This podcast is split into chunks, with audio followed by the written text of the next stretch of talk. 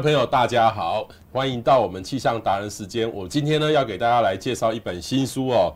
这本新书呢名字很特别，零规则哈，No Rules 哈。这个 No Rules Rules 这个是特别谈到这个 Netflix 哈，Netflix 这个。这本这个我们所谓的应该叫做 OTT 或是影音的这个呃汇汇集的这个平台，像我本身呢就是它的这个用户，所以今天呢我们特别访问到这本书哦，出这本，这是由天下杂志所出版的这个本书呢是这个呃 Netflix 的 CEO 他呃经由口述的方式哦跟他们作者一起完成这本书，谈到 Netflix 的历史，所以我们特别访问到今天的特别来宾就是我们天下。杂志的总编辑哦，吴韵仪到我们现场。韵仪你好，啊，博士好，各位大家好。好，我先问哈，这个韵仪兄，那个韵仪，这个你为什么要出这本书啊？这个就是零规则，这个名字很特别，No Rules Rules。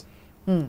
嗯，其实啊，嗯，天下杂志出非常多的这个呃商管书，那呃，我们觉得呢，其实每一个企业啊，它的它都有它好的地方可以学习啊。那尤其是呃，所以呢，我们会特别挑选，就是说，嗯、呃，在呃那个时间里面，呃，特别成功的企业或者大家特别好奇的企业。所以我当时呢，一看到就是说，哎，居然是这个 Netflix 的 CEO。自己要公开他的做法的话，那这本书一定非常的有趣。就像呃，天下杂志过去我们也出版过了呃，Google How Google Works。那那个时候是讲 Google 它到底是怎么样子选人才，因为大家知道说，嗯，Google 的人才非常的有名，所以他们那个时候的教你怎么样选单独的人才。那后来我们也出了嗯嗯微软的嗯新任的 CEO，就是他后来接班的。这个 CEO 是一个呃印度裔的印度的的美国人，他非常的优秀啊。那那个时候他是在讲说微软的转型。那其实我们就可以看到说，其实，在不同的企业，它的成功做法，它都有一个时代的因素。嗯、那现在呢，为什么要嗯介绍 Netflix 这本书呢？因为呢，当然它是现在当红的企业，现在大家都在讲订阅制。订阅经济，订阅经济，对，那 Netflix 它是这个里面大家最指标性的，就是讲到呃订阅经济，大家就一定要想说，哎，看看 Netflix 怎么做的，因为它在全球一百九十个国家都有订户。然后有超过两亿个订户，所以那个就像他的王国，他的这个人民一样，就是他是一个非常大的，他有一个非常庞大的势，而且快速的成长。他才二十年的时间就可以转型成为一个全球性的这个串流的平台，他非常的不容易。所以他到底是怎么样做到这一点的？那这个后面的做法就。呃，非常的特别，所以我说，在每一个时代，每一个不同的经济环境底下，它都会有一个呃指标性的企业。那现在就是 Netflix 哦，现在就是 Netflix 指标性的企业。我先大家一起来看一下 Netflix 长什么样子哦。不管你各位知不知道 Netflix，你都要看一下。呃，第一个呢，这是这是我们一般现在认识它是用。手机或者是平板的 APP，现在有的是电视上里面也有，它内建在这个里面，你去选择，然后都透过网络来汇流来看哈。它算是一个 OTT 公司吗？这个算是 OTT？它串流平台在我们算是 OTT，算是一种 OTT 的哈。嗯然后各位有没有看到，像它今天的封面哈，就是我们台湾的片叫《返校》哈。啊，因为我们在台湾，因为它会根据不同的地点，对，会推送不同的。呃，不同的语言啊，不同的地方的。对，好，那各位往下看，他最新发发现的片，像这个《长安十二时辰》，可能就是对岸的陆剧，哈，陆剧应该就是陆剧，一两年前，一两年前的陆剧，然后整个它都会在里面有新的有旧的，所以我记得我以前看的都是美剧比较多，它现在开始有越来越多韩剧、陆剧，当然也有台湾的这个剧，所以他台湾，所以它每个地方都有他的办公室的人在帮忙选片，对不对？呃。他不见得在每个地方都会有办公室，可是他们会呃选片，而且我觉得他非常好的一点啊，他是跟呃世界各国的合作制作，就是比如说他现在呃我们在上面会看到，就是说啊台湾原创的呃台湾的呃。呃，剧集也会看到，就是说他跟韩国合作的韩国的剧集，那还有他，比如说他在呃北欧国家，嗯、呃，在德国也会跟他们合作。所以为什么啊？就是经济，我记得《经济学人》也也有过一篇报道，说其实一家 Netflix 它就等于是整个好莱坞。那为什么会有这么大的势力呢？因为呢，他就已经把他自己转型成为是一个可以独立制作的一个公司，它会有原生的内容，那就是跟世界各国合作。所以我们才觉得说他真。的非常的 powerful，因为其实文化是最难跨越的一件事情。可是因为他利用自己这个平台的这个特性，很快的就把这个把大家都连接在一起，发挥更大的力量。OK，好像最近的最火红的就是这个《鬼灭之刃》，它上面也有哦。这个我有一次在一个场合听到这个呃一个老板，上市公司的老板，他就说：“哎，你们有没有看《鬼灭之刃》？”他老板六七十岁了。他说：“哦，什么是鬼灭之刃？我听过啊。那那那我说，为什么那个女孩子为什么要咬一个木头在那个地方？然后他就跟我们说，他觉得啊，从鬼灭之刃学到经营管理。嗯，哦，所以我后来才从 Netflix 上面看这个鬼灭之刃，后来也去了电影院看。然后这个就是最近很红的这个后羿弃兵哈下西洋棋的故事。这里面，呃，我我自己平常很忙啦，但是没有太多时间看。但是因为现在在平板的数据的时代哦，其实用这个 iPad 或者手机有时候。看都很方便，我可以跨平台用，我不我不用说已经到我家里面做的电视才能看这些事情，这个也改变了很多的生态。所以各位有没有看到，它还有很多呃继续可以观赏。好像我最近看到那个皇冠，好皇冠就是他们他们这个自己自制的，对不对？好像自制的。然后我看到第四季，好第四季看完了，讲到戴安娜王妃还有那个柴契尔夫人哈，我自己大概就是呃。呃，他进来台湾的时候，我一发现这个东西，我有看到国外有在讨论过，所以他一开始有中文版的时候，我大概是很早的这个订户之一，我就每个月付，我忘了多少钱，三四百块，我也不记得多少钱，就三四百块，这个就是订阅经济的厉害，厉害，就一直让他扣。不过说真的，我有时候也会发现他没什么好骗，然后就我们懒得去看。可是有时候。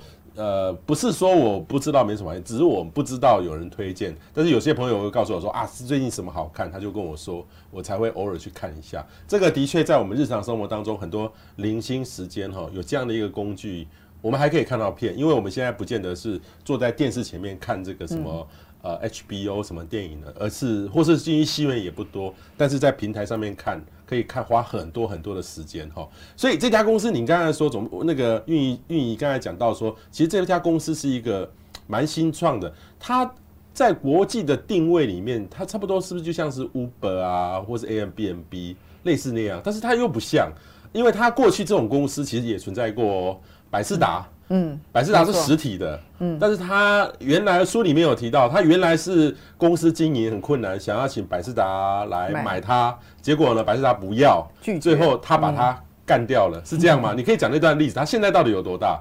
嗯，好，哎、欸，我我在开始讲之前啊，我先呃，就是我先插讲，呃，就是那个呃，彭博士刚刚讲到说，哎、欸，他会推很多的剧啊。对。其实我们现在在讲大数据啊，在讲 AI，那其实 Netflix 它是非常早运用的一家公司，而且把它的呃，就是说呃大数据的用法完全跟它的服务结合在一起，就是它会对它的呃所有的订户贴非常多种标签，所以会对你会有这个呃克制化的呃内容提供给你，就是彭博士看到的推送的内容跟我是。绝对不一一样。那我们现在可能会觉得这件事情好像是还蛮平常的，就是说都应该有这样子的服务。可是 Netflix 它是在很多年前就开始做这样子的，所以它很早开始就运用嗯科技的力量。那它为什么会就是嗯这么早开始做这嗯科技的这些事情呢？那也是跟它的这个整个成长的背景有关啊。就像彭博士刚刚所讲的啊，其实 Netflix 它一开始啊，它真的是从这个呃录影带 DVD 的业者开始做的，它就是帮人家邮寄。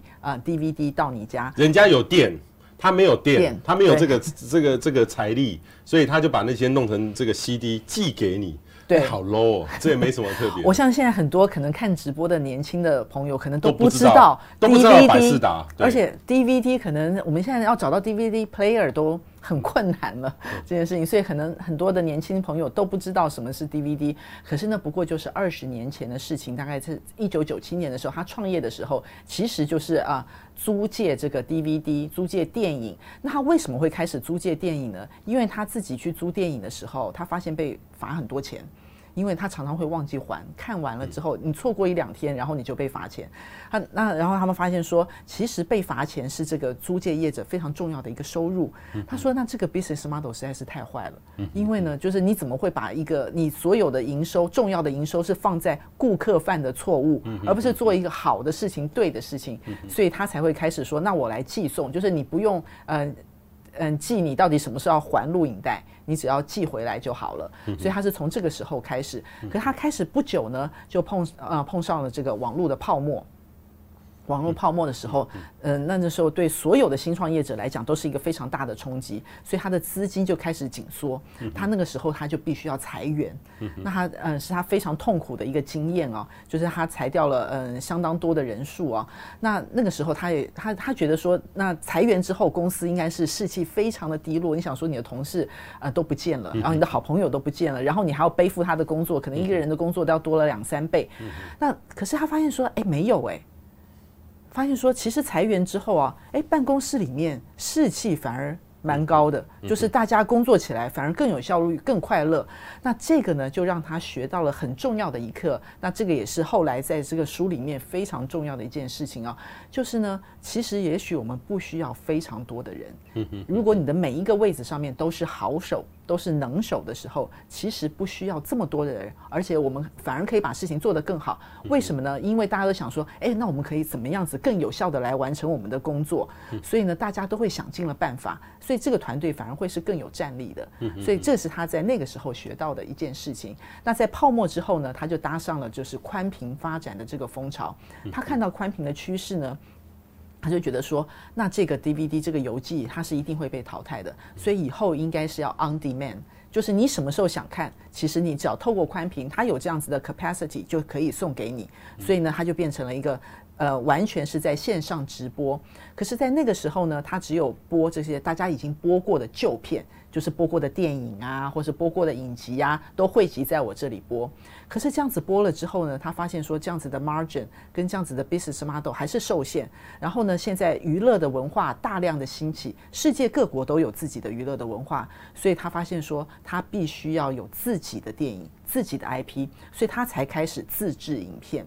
所以它就是这样子一路发展来，就是我们现在看到的 Netflix 就是一个好大的平台，就是你坐在家里，你想看德国的剧、北欧的剧、韩国的剧、日本的剧都可以。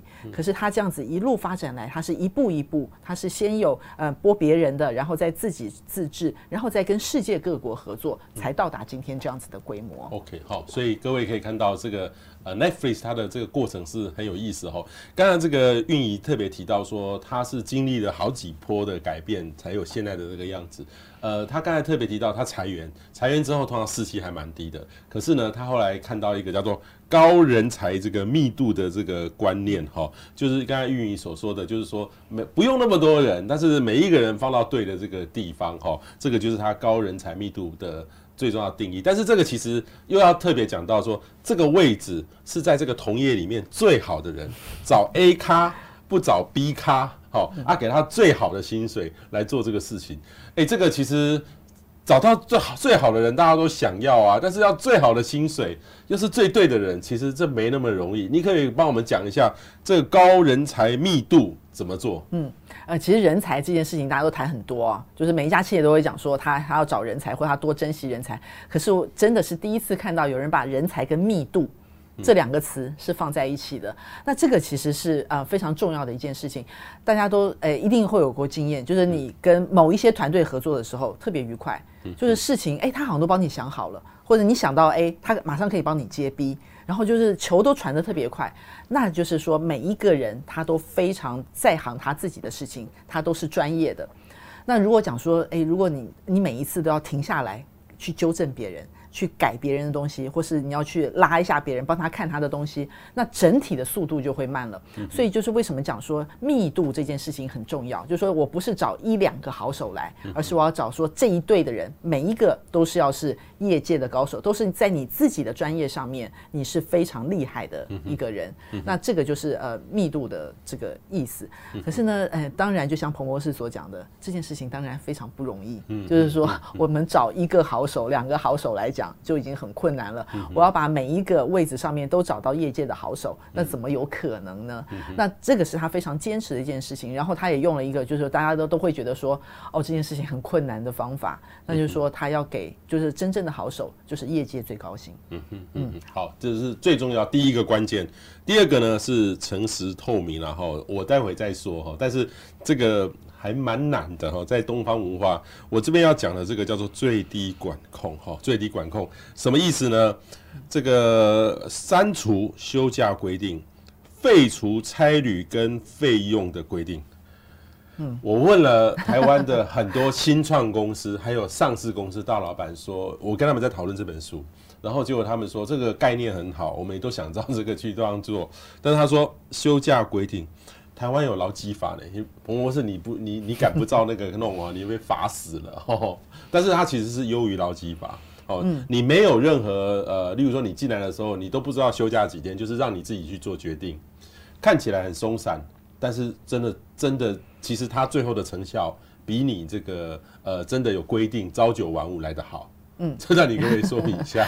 好，呃，我们先排除掉，就是说台湾这个劳基法的这个限制啊，这是国家的规定，这个法法令我们是一定要遵守的。可是呢，就是说我们先排除掉劳基法的这个这个紧箍咒，我们来想一想，我们应该把每一天最重要的时间用来做什么？就是我们是要用来签假单、申请假单，让自己的这个这个呃什么时候休假，在这个系统里面跑呢？还是我要拿来做其他更重要的事情？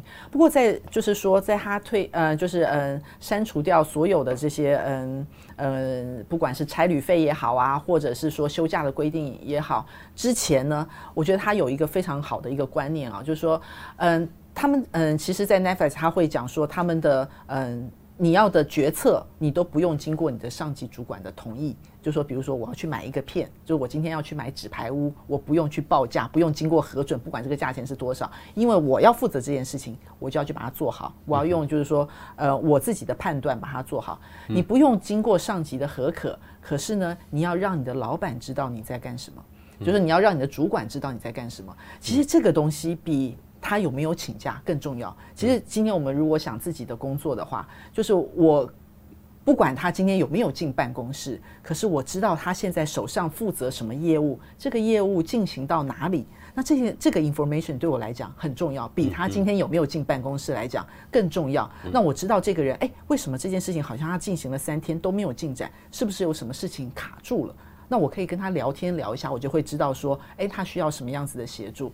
所以我觉得他在这些推动这些呃删除这些管控之前，他有一先建立一个很好的习惯，也是一个文化，就是你要让你的主管知道你正在进行的业务。那我觉得这个对于主管来讲是一个更有价值的资讯。那比如说我去签价单啊，所以我们现在是不得已必须要去签价单，必须要刷卡。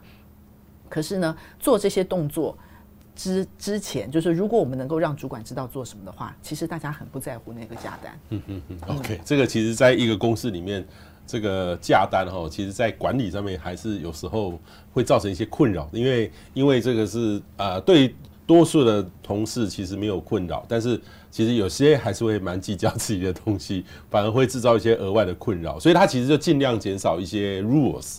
它的这个、这个里面的，各位可以去它的这个呃 Netflix 的网站哈，你看这个是它的 Netflix 网站，它都有公布这个 Netflix 的 culture 哈，各位到 Netflix 网站，这其实也还有中文版。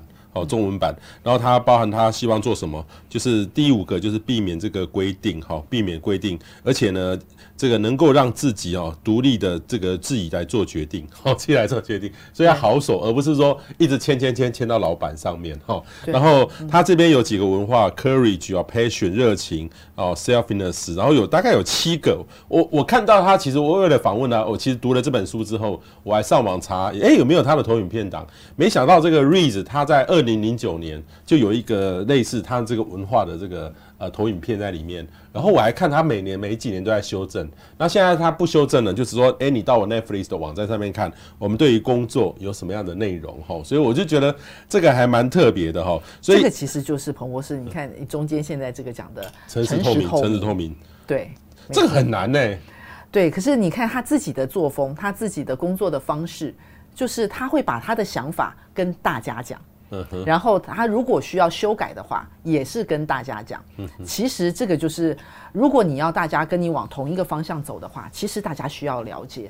那我觉得就是，嗯，像刚刚讲的说，诶，那你可以自己做决定，然后你要做的就是说，对公司有利的事情，对公司有帮助的决定。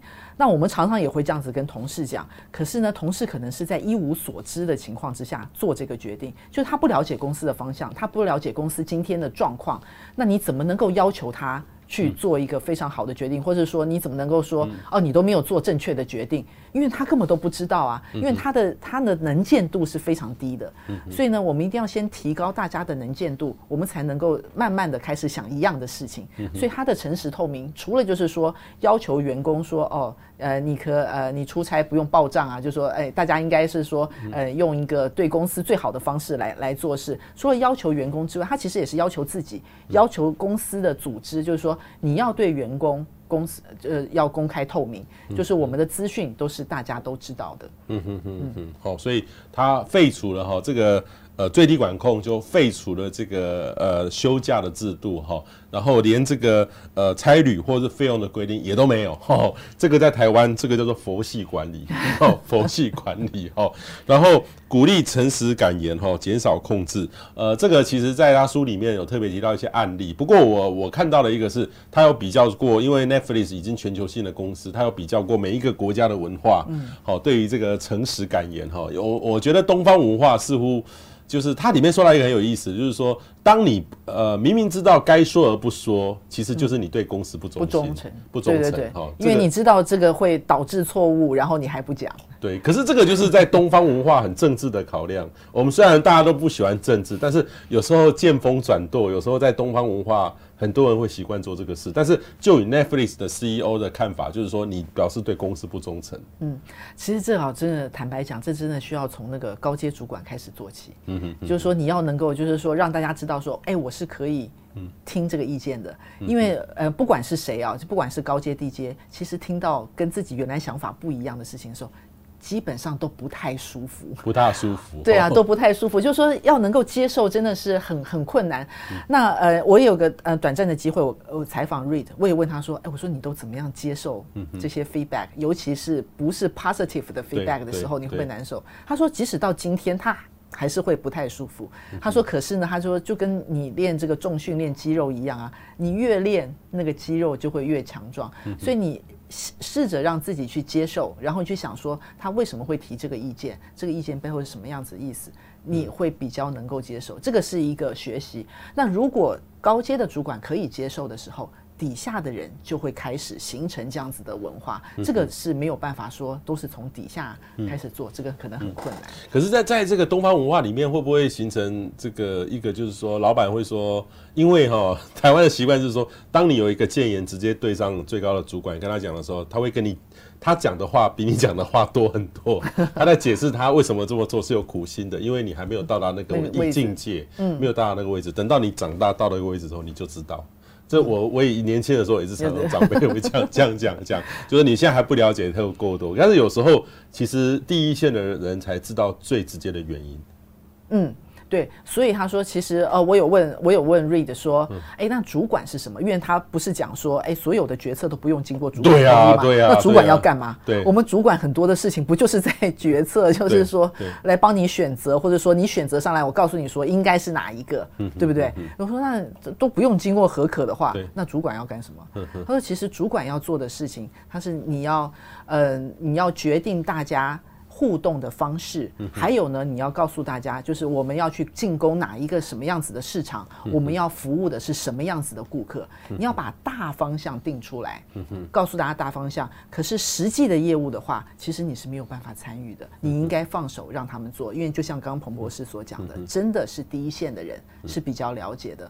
可是呢，你要让他们知道说，哎，我做这个决策。诶，是呃对的，是可以的，或者说，诶，我真的是对公司负责的。他必须要知道一些资讯，他不可能在全部都不了解的之情况之下，他还能做出正确的的决策。的确是这样子。所以这个有没有看到？不必讨好上司，尽力去做对公司好的事情哈。这个说真的，我很佩服这个意境哈，非常非常的棒哈。所以，然后他这里面呢有提到一些，如果遇到创新的话，怎么去做？因为任何的这个新创，在任何一个公司或是个人都会有它的风险性存在。所以，当你对一个想法充满热忱的时候，你可以好，它这是 Netflix 的步骤哦，创新的步骤哈。这个他书里面啊不尝试的跟大家做说明哈。各位有没有第一个积极的询问各方的意见哈，或为你的想法广求支持？所以你这句话其实听起来很简单，你就要必须去说服很多人。你有创新的，不能说我啊我的意见很棒，老板就是不听我的，是你要很大的案子，你要去说服很多人哈。然后想法如果规模很大，就要先调查很清楚啊，就是不能够自己想象，你要去做一些市场的调查，成为掌握全盘的领袖哈，Captain 好，勇敢的下注，勇敢的下注，就是要赌一赌那一把。成功则庆祝，失败则坦诚检讨。哈，这个其实是蛮有意思的，因为大多数的公司失败都不会讲话。他书里面有提到，他也失败过好几次。对，遇到失败的情况就会觉得。一般大多数公司都会这样，就失败都不大愿意讲，可是成功就会讲很大声。嗯，哎、欸，我觉得彭博士提到这个，其实这也是我非常喜欢的一个部分，而且我自己学习非常多。就是你怎么样，就是说，当我有一个想法、有一个构想的时候，我怎么样提出来，而且是我自己主动，其实它就有点像是内部推销。对。那我们常常都习惯就是说，哎、欸，我先自己在家里练功啊，就是把我的想法，好像把我的那个 PPT 做到最完美，然后。一上去一报告的时候呢，就会惊艳全场，这是大家心里面所想象的画面。可是实际上面的事情通常都不是这样子发生，就是你一提出来之后呢，就被打枪。就是大家讲说啊，这个不行，这个做不到，这样子不可以。别人这样子讲的时候，其实很多时候是有理由的，不是说故意要批评你，他其实是有他的一些考量。大家在不同的部门或者说呃不同的位阶的时候，其实是看到了不同的事情。所以呢，你自己主动去讲说，哎，我想做一件事情，哎，我觉得呃，我看到哪一家公司做，我觉得我们可以尝试做些什么。其实你可以先去私底下去问几个人，就是如果你在这个公司里面有好朋友的话，或者说你在不同部门里面都去找。一两个人来问问说，哎，这这件事情行得通吗？哎，如果在你们单位的话，会是怎么样子？就是你可以先去测试一下这个想法的这个成熟程度是多少。那慢慢的，大家听久了都要说，都会知道说，哎，其实这个人想做这件事情，所以你某种程度你也是找到了这个资源。所以当你一提出的时候。呃，那就可能就会有人跟你讲说，哦，有有，他之前就跟我讲过，我其实觉得这个想法不错啊。其实他为什么会讲出这个想法不错，是因为你前面都已经布了局，你已经问过他的意见了，所以他也给过你可以怎么样子修正。所以其实基本上你就是已经在慢慢的形成你自己的一股，嗯、呃，这个嗯、呃、支持你想法的势力。所以这其实是蛮好的。那我觉得他最后他讲的这个就是，嗯、呃、嗯、呃，失败要大声认错。然后成功其实小声庆祝就好了，就是做好的地方小声庆祝。这其实跟我们的文化可能会有鼓励的文化可能会有点不一样。我们通常都是大声庆祝哦，小小的事情要讲说，即使是一个呃呃 small win quick win 也要庆祝，因为要让大家有士气。可是他讲说，其实呢，呃，要这个大声检讨，尤其是呃主管。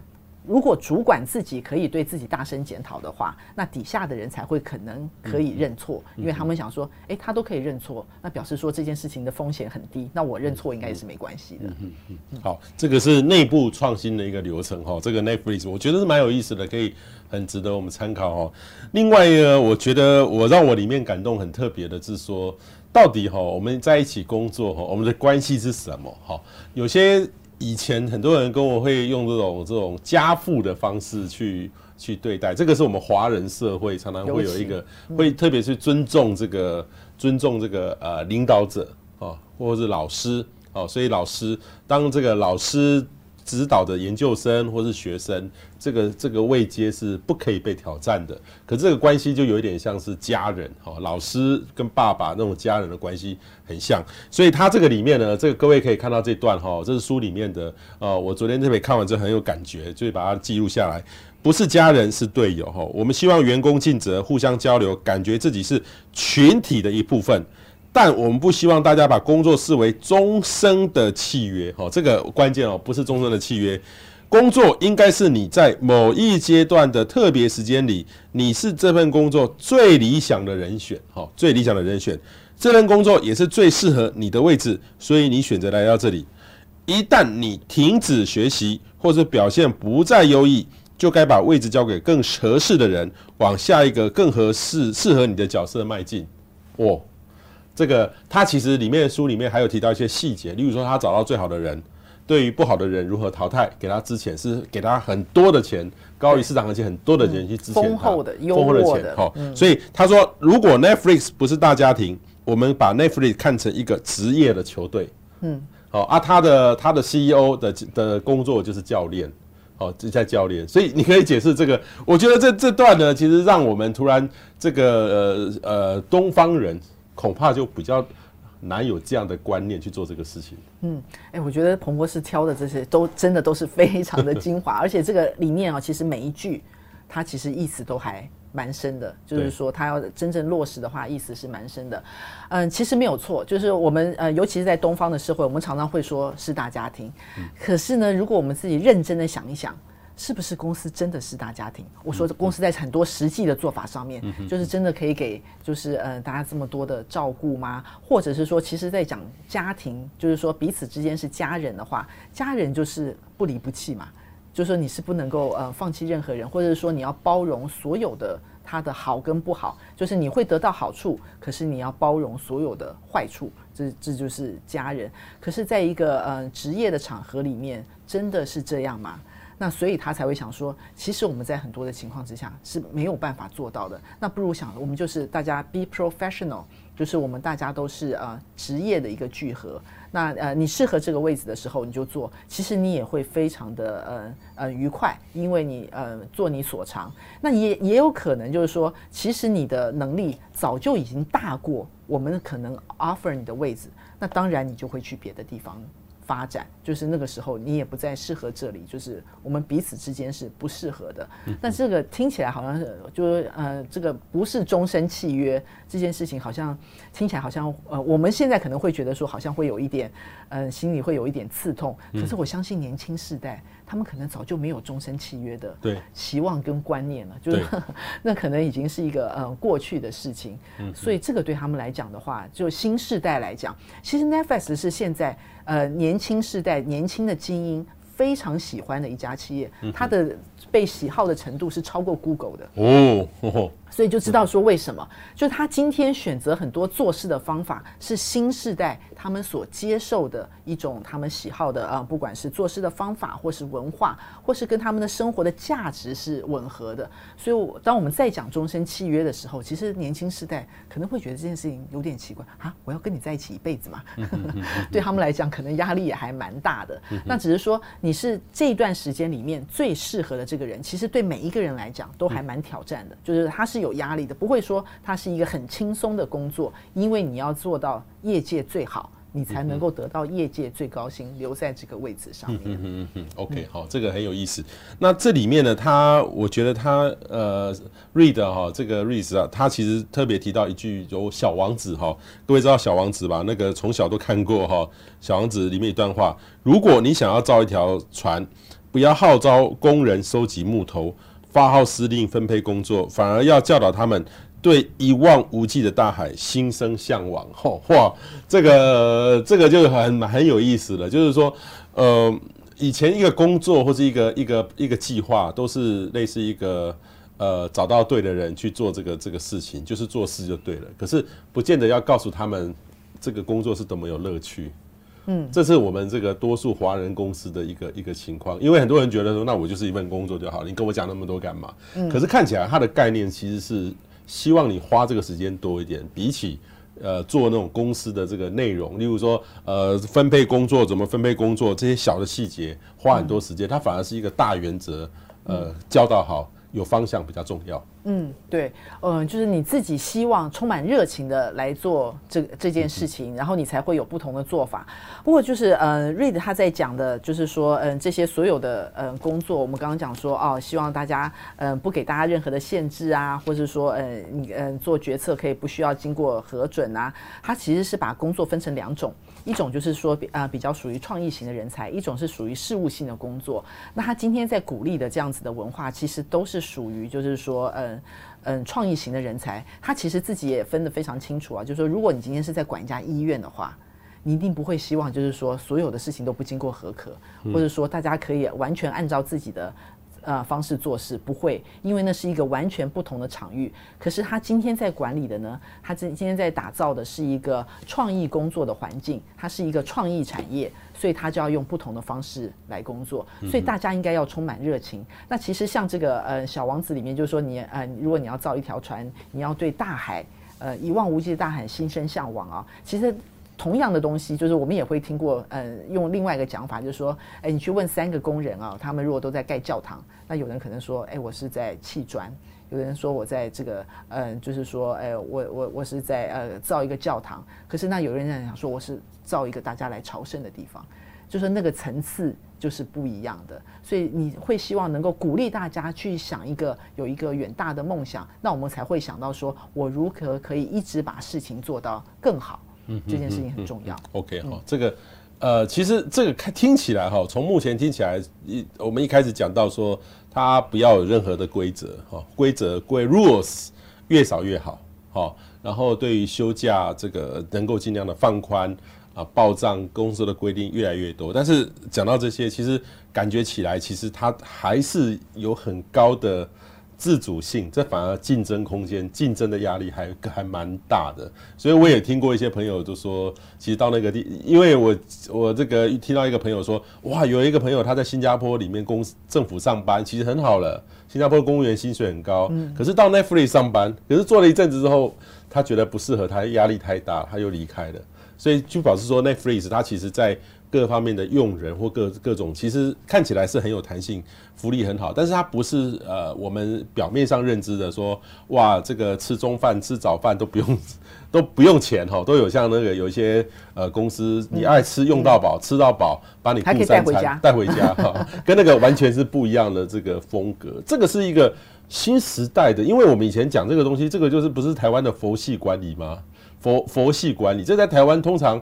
当然赚公司赚钱的时候都没问题，可是不赚钱的时候，这个都会被检讨的，cost down 检讨哎。呃，对，实际上就是说，嗯、呃，那你你要花多少钱在哪一个地方？那嗯、呃，的确是啊，就是说每一次都必须要考虑说，哎，那我们今天赚的钱，大家应该要做怎么样子的使用？所以他才会一直讲说，大家考虑是说对公司最好，就不见得是说哦，你可以用自己的方式就可以来做这样子。对，可是会不会有时候我觉得公对公司最好，可是你不这样认为啊？那知道最后怎么办？他们其实花费不是说真的都没有人看，就是你报账你不用经过核准，可是最后还是会有人看，因为他们其实也找出来，就是说，哎，那为什么有的部门聚餐会开非常贵的红酒？就是你如果今天开红酒，你是为了要这个 impress 你一个很重要的客户，那是。对的，因为那是对公司好。可是呢，如果是团队聚餐，你要开一瓶非常贵的红酒的时候，那你就要有一个非常好的理由，说为什么？就是说大家都是同样是公司的人，那你要开一瓶非常贵的红酒。呃，这里面的这个呃书的内容哈，这本是由天下杂志所出版的，所以各位真的可以买来看。好，那它里面的内容呢，其实各位上网哈找找到他们的这个 Netflix 的 Culture，其实它的 PPT 都在上面哈，也有像这个这个我们刚才讲到 Value 啊，What we value 哈。高效能哈，这个叫做，其实这本书的最重要就是自由跟责任哈，自由跟责任如何弄哈，这个 no control 哈，pay top of the market 就是付是业界最高的钱哈，然后如何 promotion 跟 development 这个我们刚刚的这个内容里面都有提到这些东西。那我好奇的是说哦，其实我觉得他的这么少的规定，应该也是帮助他走到国际。这么多的国家，这么多的文化，反而是变成是一个很有利的条件，因为每个国家的文化是不一样的。他当他这个 Netflix 从一家美国公司跳到国际的时候，因为规定很少，所以可以因地制宜就成功了。这是我我的我从这推测，你觉得是这样吗？因为他走上国际的过程。它它里面有写到说，不一样国家的文化是不一样的。嗯，对，他非常重视文化这件事情，所以他后面还有一个量表，就是可以看到不同国家的情形啊，在每一个面向上面，的确是，就是说你要让你要让那个，尤其是在做文化产业，它一定会有地方特色，所以你要让那个地方特色能够出来，然后你才能够在那个地方，呃，就是结合人才，发挥创意。所以的确规定少，你让那个。地方能够嗯出现，这是一个很重要的一个一个条件。如果你全部东西都是嗯僵固，然后都是规定死了，就是说哦一定要经过这样子的流程才可以，那可能在很多地方它就很难够很难施展。嗯哼，好，各位有没有看到，在它这个 REIS 的它的网页里面哈，就是有一个 Netflix 的文化 Freedom and Responsibility 哈，就是。这个自由跟责任哈，他用一个我们这个中华文化的太极哈，太极哈，太极就是一个阴阳的这个平衡在那边，绝对不是一种方式，是一种平衡的方式，但是这要发自内心来做了哈。那我最后来问一下运营，我问到的台湾的各种的老板，他们都说，这个就是我们的佛系管理呢。这个其实，在现实当中，这个只能说这代表未来的新的公司，这种新创公司的或是文化产业的新趋势。这个真的可以让我们台湾的很多的新创公司，或是说大的公司走到这一步吗？还是说这个这个是一个呃未来？例如说，我们十几十几年前看到那那个 Google 跟那个 Facebook，其实它的办公室环境各方面都引领我们所有的潮流，大家都学它。Netflix 真的会变成是一个新的这样的文化吗？因为在那个之前，我们看到台湾，你进到这种大公司，就规定就很多，你去可以住什么旅馆，就越大的公司就规定越多，你就照着这个去走。对对对对对对。嗯，呃，我觉得当然每一个时代它都会有它不一样的哦。那我觉得现在真的是大家非常讲究的是合作跟团队。那这件事情，他如果要让一个呃团队能够形成，要让彼此能够合作的话，那彼此要是能够沟通跟有信任感的，所以那就是讲我们能够诚实的沟通，而且我是为了你好，我讲这句话，就是我不是为了打击你，那我们才会成为一个能够一直往前进的团队。所以其实我觉得他在鼓励的很多的事情，其实我们今天可能觉得说哦好怪异哦，或者说哎这件事情做得到吗？可是呢，如果我们今天要的是一个团队，今天如果我们打的是一个团体战，是一个团队战的话，那的确 Netflix 它有很多的做法是值得我们参考的。我们大家要去行军，我们要往前进的时候，我们可以不知道方向吗？我们可以不互相鼓励吗？我们可以不互相支援吗？我们可以忍受，就是说我们这一队里面都是哎呃很多的病号吗？一定是不行的。所以我觉得他在鼓励很多事情，其实是我们在业务现场的现实。